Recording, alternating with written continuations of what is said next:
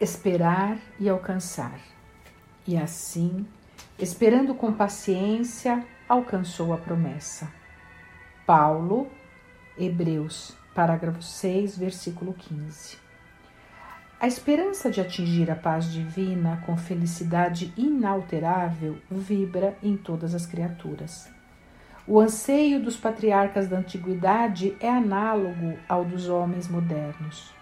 O lar coroado de bênçãos, o dever bem cumprido, a consciência edificada, o ideal superior convenientemente atendido, o trabalho vitorioso, a colheita feliz, as aspirações da alma são sempre as mesmas em toda parte. Contudo, esperar significa persistir sem cansaço, e alcançar expressa triunfar definitivamente. Entre o objetivo e a meta, faz-se imperativo o esforço constante e inadiável. Esperança não é inação, e paciência traduz obstinação pacífica na obra que nos propomos realizar. Se pretendes materializar os teus propósitos com Cristo, guarda a fórmula da paciência como a única porta aberta para a vitória.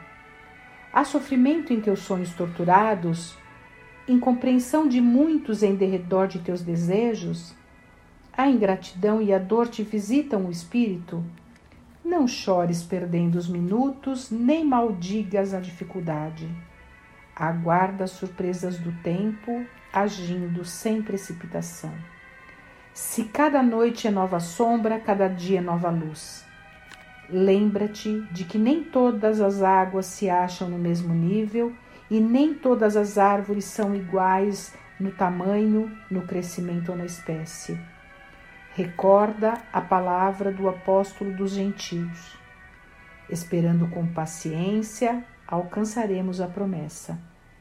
Não te esqueças de que o êxito seguro não é de quem o assalta, mas sim daquele que sabe agir, perseverar e esperar por ele.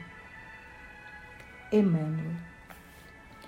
Mensagem do livro Fonte Viva de Chico Xavier.